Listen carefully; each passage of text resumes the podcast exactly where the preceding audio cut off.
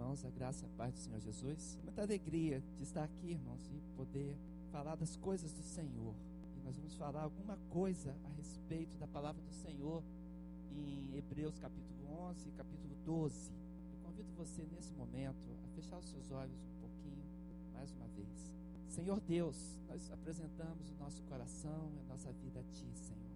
Pai, fala conosco, que a Tua palavra toque o nosso coração nos dê a direção a seguir. Nós clamamos a Ti, Senhor. Fala comigo e com os meus irmãos.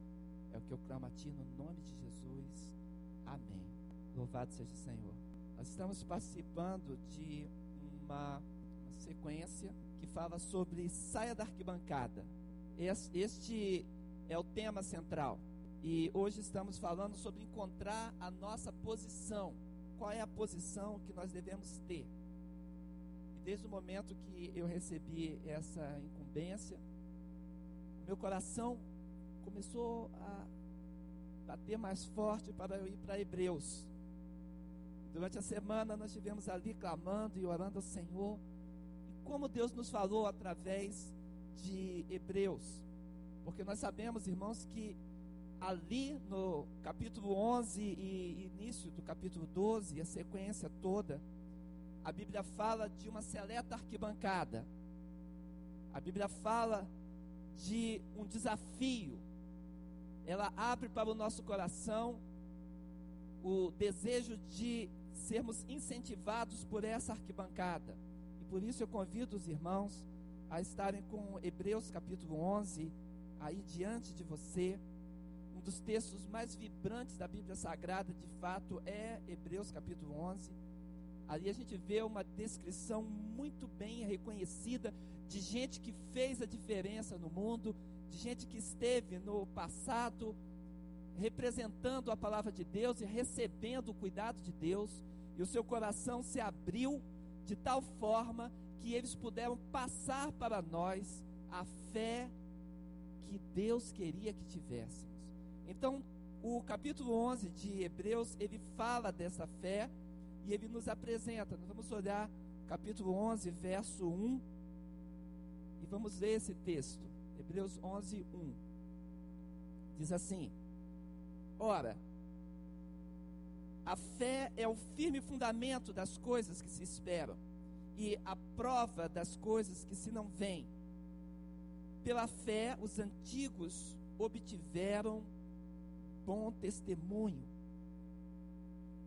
Observa que quando a palavra de Deus está nos falando, está dizendo de um fundamento. A casa, o edifício precisa estar alicerçado. Esse alicerce tem que ser bom. Não é que não existam bons outros fundamentos, mas a Bíblia diz de um único fundamento em que a nossa vida deva ser edificada. E esse fundamento é a fé. A fé é o fundamento verdadeiro.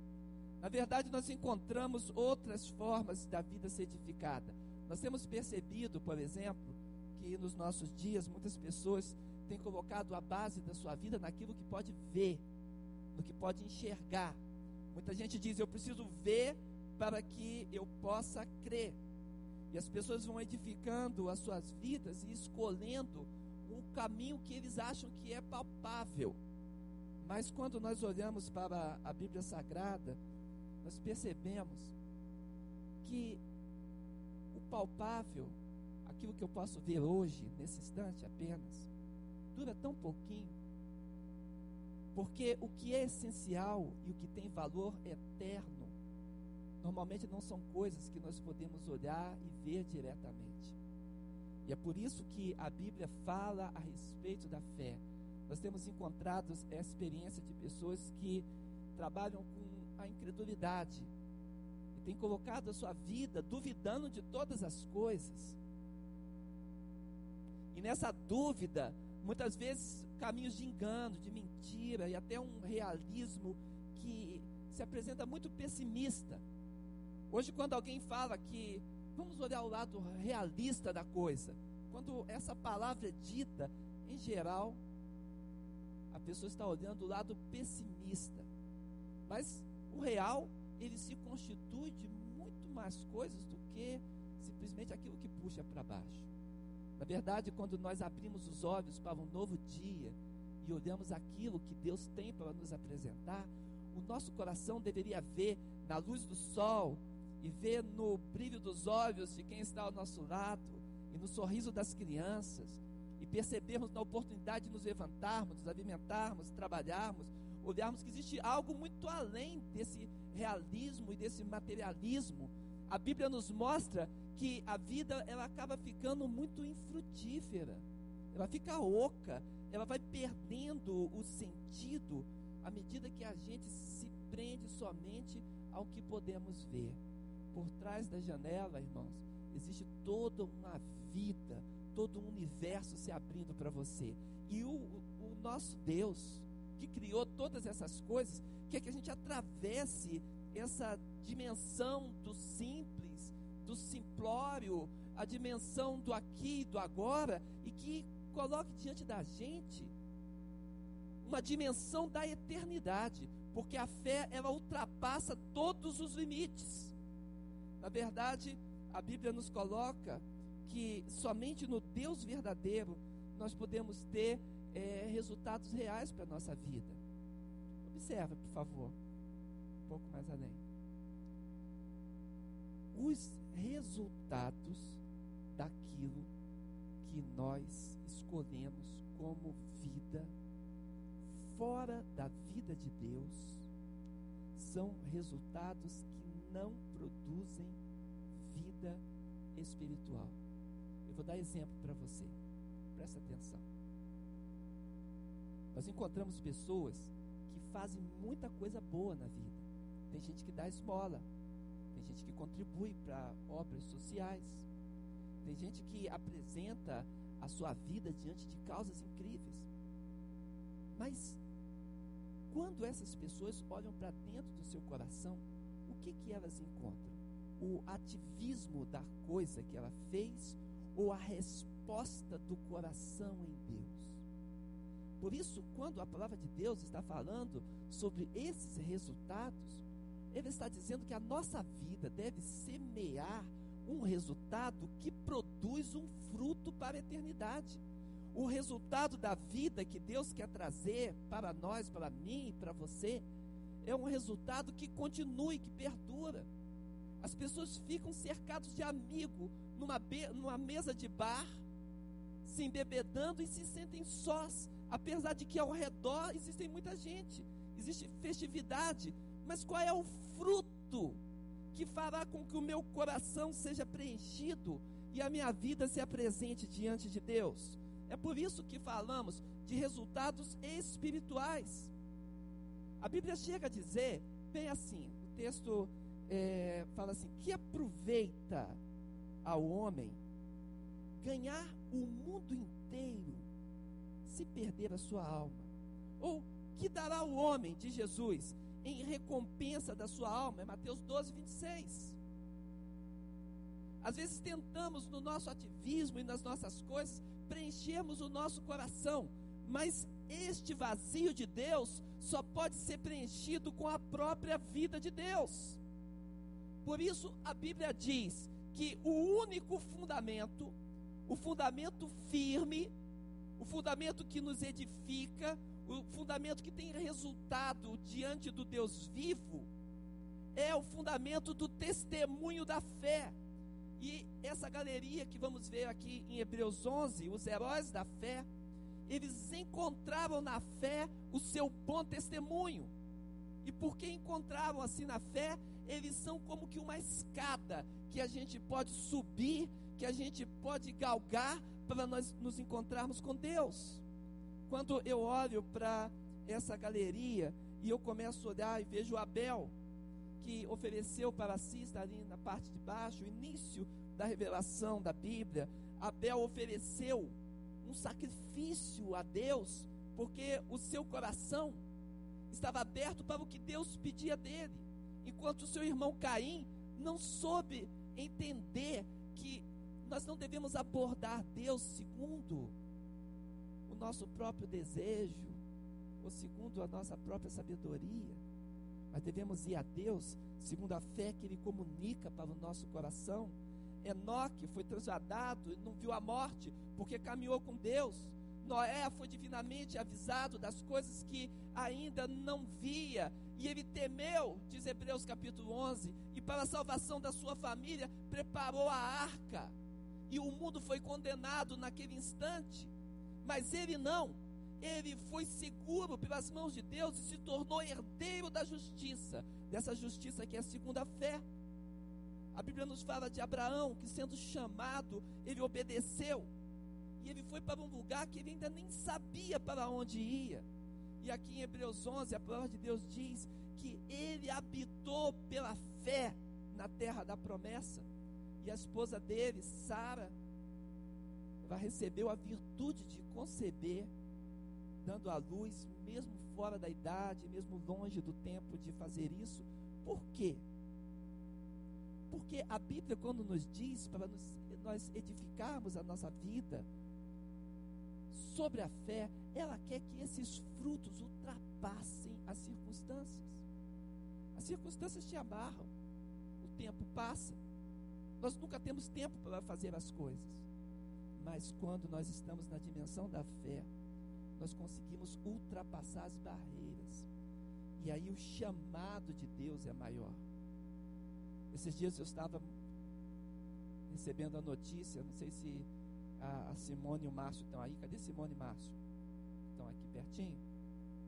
Esses dias eu estava recebendo a, a notícia da Simone e do Márcio.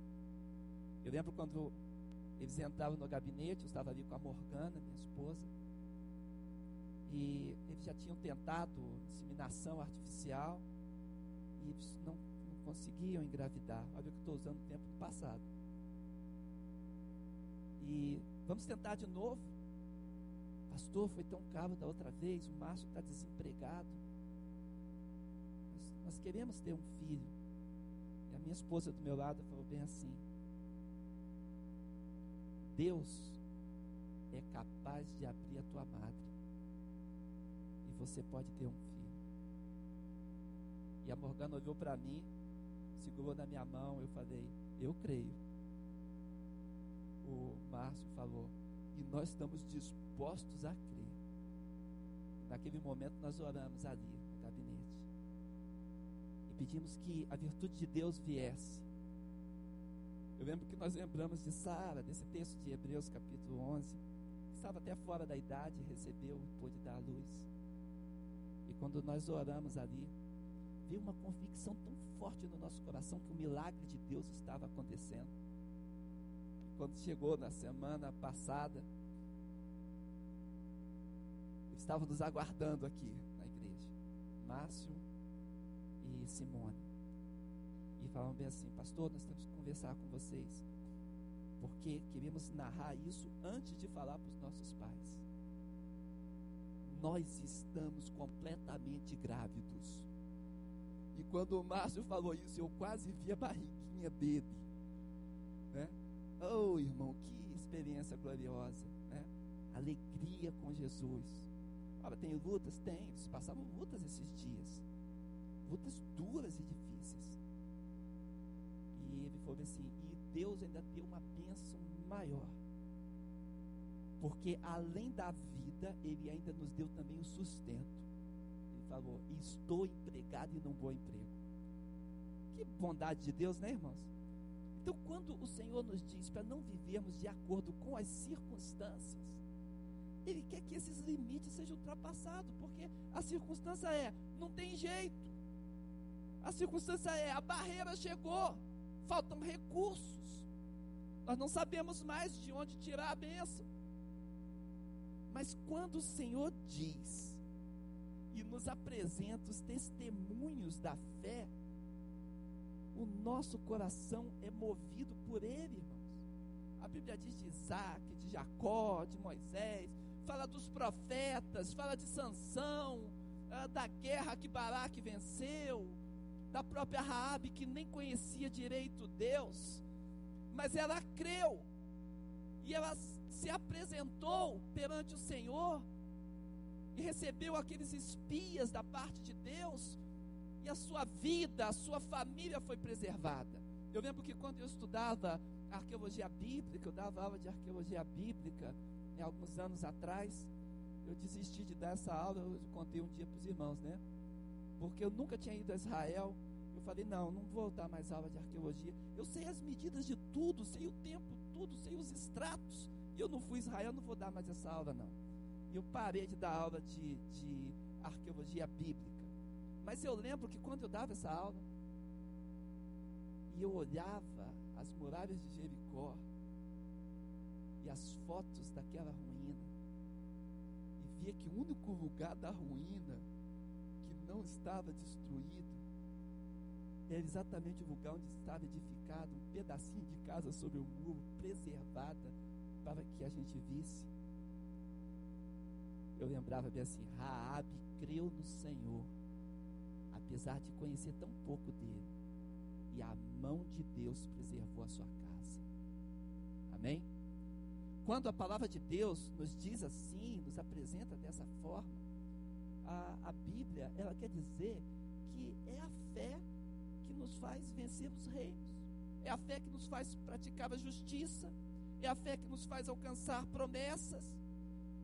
Foi a fé que fez com que a boca dos leões foram fechadas, que a força do fogo foi apagado. Oh, irmãos, aqueles aqueles homens Sadraque, Mesaque, Abidinego, que receberam aqueles nomes diferentes, andaram no meio da fornalha, porque Deus sustentou a fé daquelas pessoas. Eles disseram: mesmo que a gente morra, nós sabemos que Deus tem autoridade para nos livrar, mas mesmo que essa não seja a vontade dele, nós não vamos negar o nosso Deus. Oh, experiência brilhante, maravilhosa da fé. A fé, disse Rosalie como asas resplandecentes que nos elevam no alto voo acima das circunstâncias. É disso que a palavra de Deus está falando. Aquele povo da fraqueza tirou força. Na batalha, eles se esforçaram e puseram em fuga os exércitos estranhos. As suas mulheres receberam pela ressurreição os seus mortos. E a Bíblia diz: uns foram torturados e nem aceitaram o seu livramento, porque eles queriam alcançar uma melhor ressurreição. Essa é a palavra da vida, irmãos. Por isso, observa o que, que a palavra de Deus diz. Esse, essa, essa palavra é uma palavra firme. Porque a entrada do capítulo 11 para o capítulo 12 de Hebreus inicia dizendo bem assim: portanto, nós também, pois que estamos rodeados de uma tão grande nuvem de testemunhas. Essa entrada da carta de Hebreus, do capítulo 12 para o capítulo 11, faz uma ligação entre os capítulos, dizendo que a grande nuvem de testemunhas insiste conosco para que todo embaraço seja vencido e o pecado que de perto nos rodeia e insiste com o nosso coração para que haja paciência na carreira que está proposta. Observe, irmãos, que quando a palavra de Deus está falando isso, ela diz: deixa o embaraço, deixa o pecado e siga com perseverança diante de Deus. Às vezes eu recebo pessoas no aconselhamento e nas visitas que fazemos, gostamos muito de fazer visita e aconselhamento. E às vezes nós encontramos as pessoas falando, pastor, é necessário fazer, o que eu preciso fazer, para que a fé em Deus e a fé de Deus possa agir dentro do meu coração. E eu começo dizendo bem assim: o que, que te embaraça? O que, que te enlaça? O que está te amarrando? O que está te prendendo? Porque nós queremos quebrar o, o embaraço, queremos desfazer o nó, amém? falam, dizem uma coisa e outra, e às vezes envolvimento com circunstâncias, com dificuldades, com pecado. E nós clamamos pelo poder de Jesus, as pessoas confessam seus pecados, clamam a Deus e alguma coisa de poderosa acontece, porque a gente vai deixando, recebendo a exortação de Deus, deixando o embaraço, deixando o pecado, e aí vem uma paciência, vem uma perseverança e uma força interna que nos faz vencer as circunstâncias ao redor e conseguimos galgar aquilo que Deus tem proposto para nós, amém? Essa é a grande vantagem de caminharmos como Deus quer, como Deus planejou para nós. Existe uma grande nuvem de testemunho. E que grande nuvem é essa, por favor? Observa os irmãos que quando Deus fala do nosso aperfeiçoamento,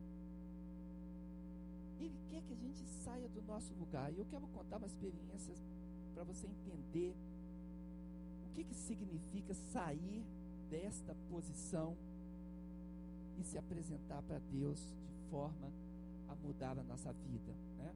A pergunta que eu faço é qual é a grande nuvem? Pode passar um pouco mais adiante. A grande nuvem está nos heróis da fé, no testemunho bíblico deles.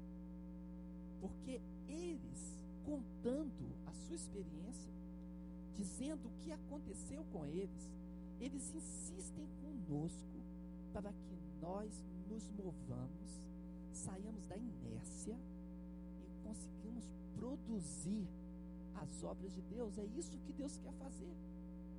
Deus está nos chamando para que a gente escute o brado que vem da arquibancada, porque os heróis da fé estão dizendo para nós a esse respeito. Olha só o que eu quero dizer para você. Eu tinha pouca idade, eu gostava muito de jogar futebol e basquete. Quando eu fazia colégio, eu joguei a minha ginásio da Zanorte, não sei quem conhece ali, o GAN, 603 Norte. Eu estudei ali no GAN. Estudei no GAN, estudei no CIB, estudei naqueles colégios ali. E quando eu estudava no GAN, eu jogava uh, é, futebol no time do, do colégio, do, do ginásio. E eu lembro que aqueles campeonatos não tinham muita lógica, não. A gente fazia campeonato de, entre escolas, né? os jogos estudantis em Brasília. E quando a gente fazia esses jogos, era um jogo em cima do outro. Hoje em dia você tem que descansar, pode, eu não tinha isso não. Tinha duas, três, quatro partidas de manhã e mais duas à tarde, e no outro dia também, era assim. E eu jogava e eu não tinha o preparo físico dos meus colegas. O, o, os professores insistiam em me colocar, eu normalmente era capitão do time, porque eu conseguia sossegar as pessoas. Eu, eu, a minha função era mais espiritual, de liderança espiritual, do que de ser um bom jogador de futebol. Mas sempre me colocavam nessas funções. E eu lembro, irmãos, que jogando ali no, no GAN, disputando uma vez um campeonato, eu estava cansado, as minhas pernas não respondiam mais. E era uma nova partida. E a gente tinha que ganhar aquela partida. E estava dois a dois. E a gente jogando, acho que era contra o Can, se eu não estou enganado. E a gente jogando, a bola batia na trave, o goleiro defendia, e não tinha gol nem de um lado nem do outro. Estava tudo empatado. Terrivelmente empatado. Às vezes a vida da gente fica assim. A gente se esforça, se esforça, já está cansado, mas parece que a vida toda está empatada. E era isso que estava acontecendo naquele jogo. Mas sabe o que, que eu lembro? Eu lembro que de repente alguém chutou, deu um passe longo. E eu olhei aquela oportunidade de correr, mas a perna não queria ir. E eu corri atrás daquela bola. Ela foi jogada assim pela direita.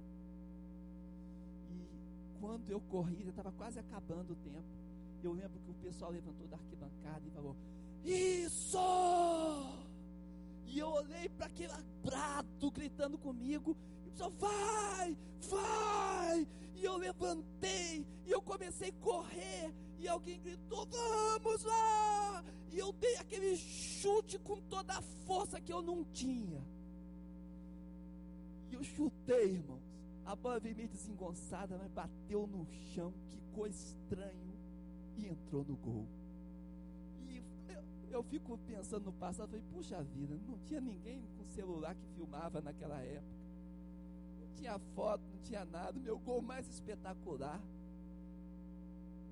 Mas o que que fez com que aquela força viesse em mim. Eu tivesse fé para vencer aquelas barreiras e caminhar até lá. O que foi que fez? Foi arquibancada gritando: Vamos lá! Você pode! Você consegue! Aqueles gritos daquelas pessoas fez com que alguma coisa mexesse dentro de mim. É disso que eu falo. A arquibancada que está torcendo por nós, que está clamando, é o testemunho que vem do passado. Observa que nós olhamos o texto de Hebreus 11, e Hebreus 11 começa a dizer a respeito dos heróis da fé. E ele vai dizendo o testemunho de um, o testemunho do outro, o testemunho da mulher, o testemunho dos profetas. E agora ele entra no 12 e fala: Olha, nós estamos rodeados por essa tão grande nuvem de testemunha. Olha do que, que está falando, o que, que os textos estão dizendo. Está dizendo que a grande nuvem de testemunha é o testemunho da fé daqueles que venceram os reinos, botaram em fuga os exércitos inimigos, aqueles que se levantaram, que viram que essa vida não consiste, não consiste somente no que nós vemos, mas existe uma recompensa eterna. Por isso, irmãos, quando esse texto é dito, eu olho para ele aqui, aí eu vejo Abel falando com a gente, comigo. Abel é conhecido na Bíblia pela sua paciência. Ele fala: Não se irrite, Valdeir, quando eu estou irritado. Abel fala comigo, oferece o sacrifício que agrada ao Senhor. O irmão dele ofereceu qualquer sacrifício, mas quando eu leio sobre Abel, o testemunho dele fala: oferece o melhor para Deus. Eu vou olhando, eu vejo Noé que diz que ele salvou a sua família na construção daquela arca. É como se a Bíblia falasse: Valdeir, vai lá. Você pode lutar pela sua família, você pode preservar os que são seus. Ô oh, irmãos, quando nós trazemos a nossa família para a igreja, é como entrar com ela para a arca que livra desse dilúvio de pecado e de violência ao redor que existe nesse mundo, não é verdade? É o brado de Noé falando: lute pela sua família, lute pela sua bênção. Eu vejo Abraão dizendo: habita na terra como peregrino. Você deve caminhar, deve viver, mas não fique apegado nessa vida. Sabe que existe uma vida melhor, que existe um futuro para você e esse futuro é através da fé. Oi, irmãos, quando nós escutamos a Bíblia falando conosco, parece que a gente vê Daniel, Daniel ali que fechou a boca dos leões com aquele clamor a Deus, ele está dizendo: Ah, Valdeir, se eu clamei a Deus e Deus fechou a boca dos leões, Ele pode deter os demônios e as trevas. Quem crê nisso? Amém? O Senhor pode deter, irmãos, a fúria do inimigo contra você. Na autoridade de Jesus, eu digo ao inimigo: deixa a vida deles em paz. No nome de Jesus. Irmãos, quando nós clamamos ao Senhor, quando escutamos a palavra de Deus, esse testemunho vem forte da arquibancada. A, a, a gente vê as coisas acontecendo. Sara, a esposa de Abraão, siga em frente. Ela nos diz: não importa qual é a sua idade, ela na velhice, ela deu tanto fruto, e ela nos diz: não importa a sua idade, você caminha, você deve ser forte, você deve ser, ter fortaleza em Deus, deve crer em Deus, porque o cuidado dele é sobre você. Oh Jesus, esta é a nuvem de testemunha que se apresenta. Portanto, a posição que Deus quer de nós, que não está na arquibancada, é uma posição ativa. Vai ter um dia em que o teu testemunho ficará. Porque Apocalipse diz que quando nós morremos, quando nós seguimos para o Senhor, as nossas obras nos seguem, amém? Oh, que benção! Aí sim, Aí é o momento da arquibancada, é o momento do testemunho que deixou. Mas agora, o nosso momento é de participação ativa, é de recebermos a palavra de Deus, o incentivo da palavra do Senhor, de tomarmos posição perante Ele, irmãos. Olha o que, que a palavra de Deus nos diz. O Senhor fala que a nossa posição é essa posição de Hebreus capítulo 12 ele fala, fixando os olhos em Jesus, o autor e consumador da fé. Jesus é quem nos esclarece o que devemos fazer e como devemos fazer. Jesus é quem se apresenta para nós. Jesus nos mostra, irmãos, que Ele está nos escalando. Ele sim que é o técnico, é Ele que treina, Ele que habilita, Ele que nos dá instruções. A nossa atenção deve estar nele. A nossa posição é a posição que Jesus quer de nós. É Ele quem nos indica o que nós vamos fazer. Oh, Jesus! Jesus está chamando você hoje e está dizendo para você: Eu quero você no meu time. Oh, glória! Você quer estar no time de Jesus? Oh, irmão, essa é a posição que o Senhor quer de nós, no time dele. Fui escalado pelo Senhor. E o testemunho da arquibancada diz para mim: vale a pena, Valdeir. Corre a carreira. Vence, porque você vai na força daquele que tem domínio sobre todo o universo. Aleluia, glória a Deus. É por isso, irmãos, que quando a gente apresenta ao Senhor, a gente vê aqui em 1 Coríntios 12, verso 4 e 6. O Senhor diz, esse que nos escala, ele fala: existe diversidade de dons, mas é o mesmo Espírito. Há diversidade de ministérios, as incumbências, os serviços, mas o Senhor é o mesmo. E a diversidade de operações, mas é o mesmo Deus que opera tudo em todos. O que, que a palavra de Deus está falando? Ela está dizendo que nós devemos quebrantar o nosso coração e nos apresentarmos a Deus para a escalação dele. Olha quanto serviço essa igreja aqui precisa, quanto trabalho, quanto ministério, quantas coisas são necessárias, quantos clamores estão levantando aqui dentro da igreja para que nós cumpramos a tarefa do Senhor.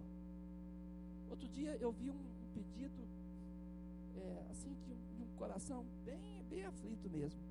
E o pedido era mais ou menos assim: Pastor Valdeir, eu quero que o senhor ore pelo nosso ministério. Eu falei: Pois não. O que, que você está querendo? Pastor, se junte a nós. Nós estamos precisando de pessoas que trabalhem com crianças e com berçário. Ora para Deus mandar trabalhadores para a sua seara. Foi um pedido. E eu tenho orado por isso. Que Deus levante pessoas com ministério de abençoar as nossas crianças. Tem gente muito engajada na igreja nisso, mas são poucos.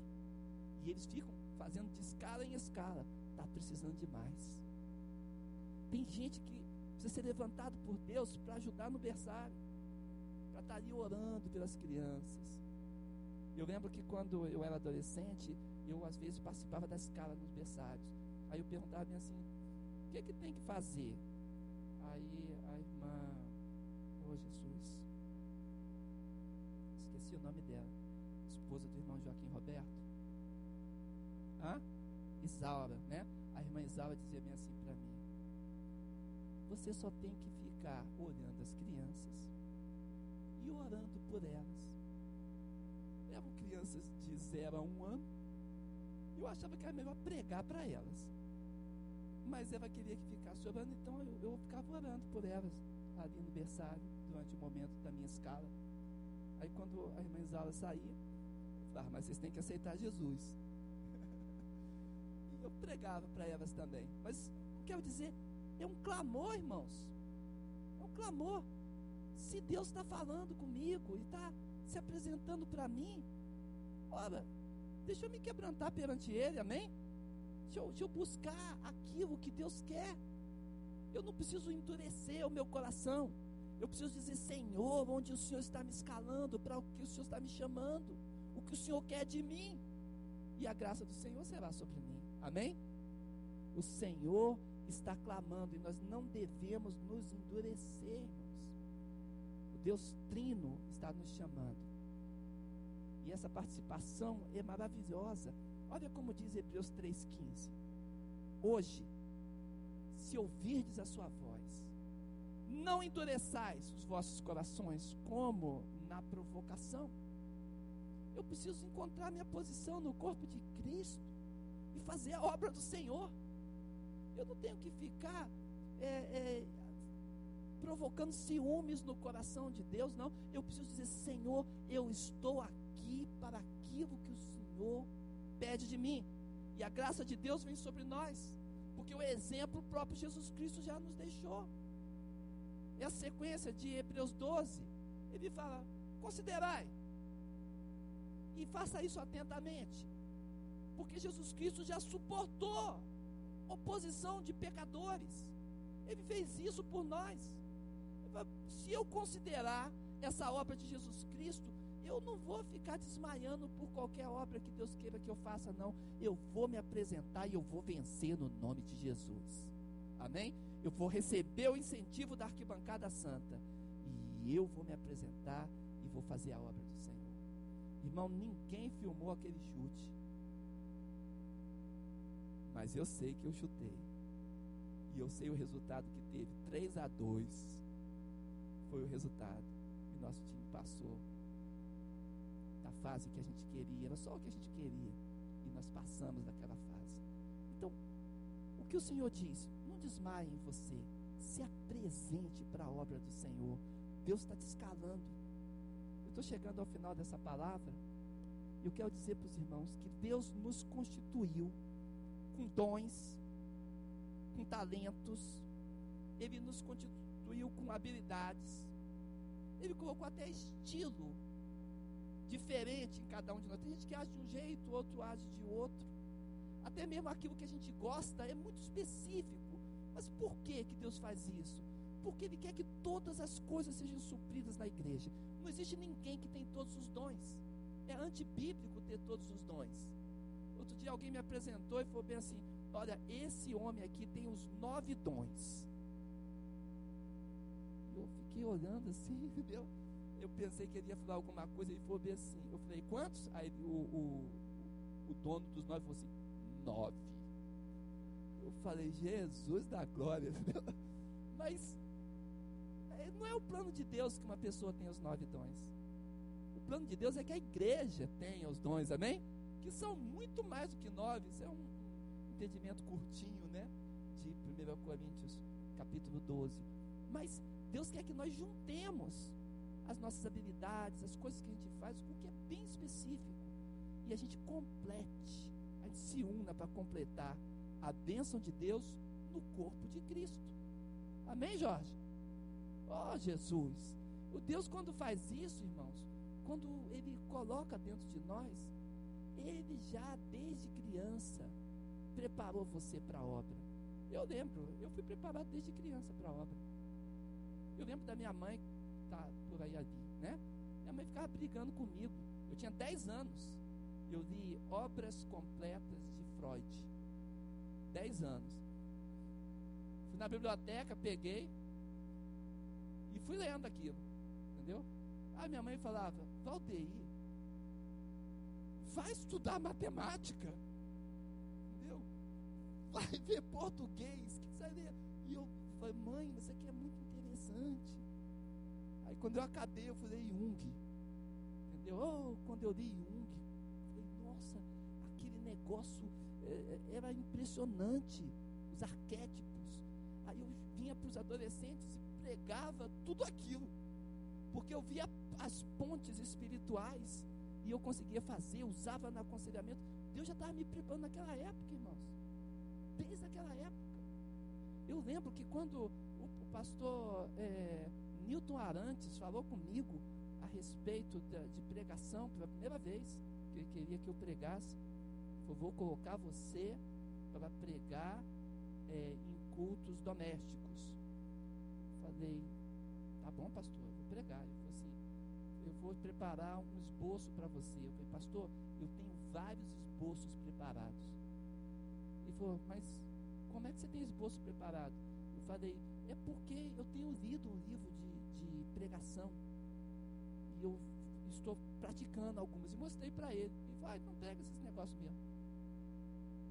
Já Deus já estava movendo. E é assim que Deus faz conosco, não é assim? Às vezes você vê, você pensa no seu passado e fala, puxa, Deus já estava me preparando para eu servir.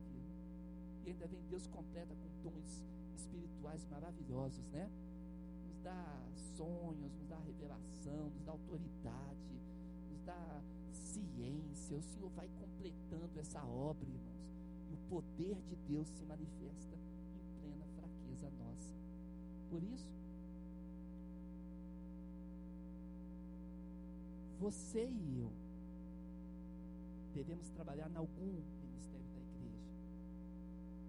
A gente precisa se envolver, irmãos, se apresentar para ser treinado, ver o mover, o movimento que está acontecendo, dizer: Eu quero, eu quero ser treinado, eu quero me apresentar. Deixa Deus falar com você, ora a Deus. Você precisa saber da tua posição, precisa dela. E essa posição é a posição do reino. Olha o que, que o texto bíblico diz de Hebreus 12. Por isso restabelecei as mãos cansadas e os joelhos paralisados. Fazei trilhas retas para os vossos pés, para que não se desvie aquilo que é manco, mas antes seja curado. Olha que, que fluência maravilhosa. Segue ainda, por favor, Jorge. Olha só como ele diz em, em, em Efésios 4. Ele fala, e ele mesmo, é o Deus mesmo que deu os diversos ministérios. Deu uns para apóstolos, profetas, evangelistas, doutores. Ele quer o que? Pastores. Ele quer o aperfeiçoamento dos santos para a obra do ministério, para que o corpo de Cristo total seja edificado. É isso que ele quer. Por isso, Deus quer o nosso aperfeiçoamento. Então o que, que a gente deve dizer no final dessa palavra? Saia da onde, irmãos? Saia da arquibancada no nome de Jesus. O tempo da arquibancada é o tempo do final. Quando você fechar o seu testemunho da vida. Aí sim é o tempo da arquibancada. O tempo agora é um tempo de participação. O que o Senhor está querendo é que a gente se levante e realize a obra que Ele tem para nós. Quem recebe isso no nome de Jesus? Vamos orar ao Senhor? Senhor Deus, ó Pai, eu quero louvar a Ti, Senhor, porque a Tua palavra é santa e ela que nos convoca, porque a Tua palavra é justa, Senhor, e é ela que nos anima, a Tua palavra é forte, Senhor, é ela que nos levanta, é o Teu poder agindo em nós, nos aperfeiçoando em plena fraqueza, é o Teu cuidado, Senhor amado, que nos envolve, Senhor que nos desperta, que nos unge. Por isso, na autoridade de Jesus, nós clamamos a Ti. Ó Senhor, opera as Tuas maravilhas no nosso meio. Opera as Tuas maravilhas na nossa vida, Senhor. Ó Senhor, eu te louvo pelos testemunhos dos Teus servos, profetas, apóstolos. Ó Senhor amado, dos Teus patriarcas. Eu te louvo, Senhor, porque esse testemunho chegou ao nosso coração. E é eles que nos dizem hoje, é eles que falam ao nosso coração, dizendo: levanta e faz a obra. Deus é contigo. Ó Pai, nós tomamos posição na tua presença e clamamos pelo nome de Jesus. Amém e amém. Que Deus seja louvado.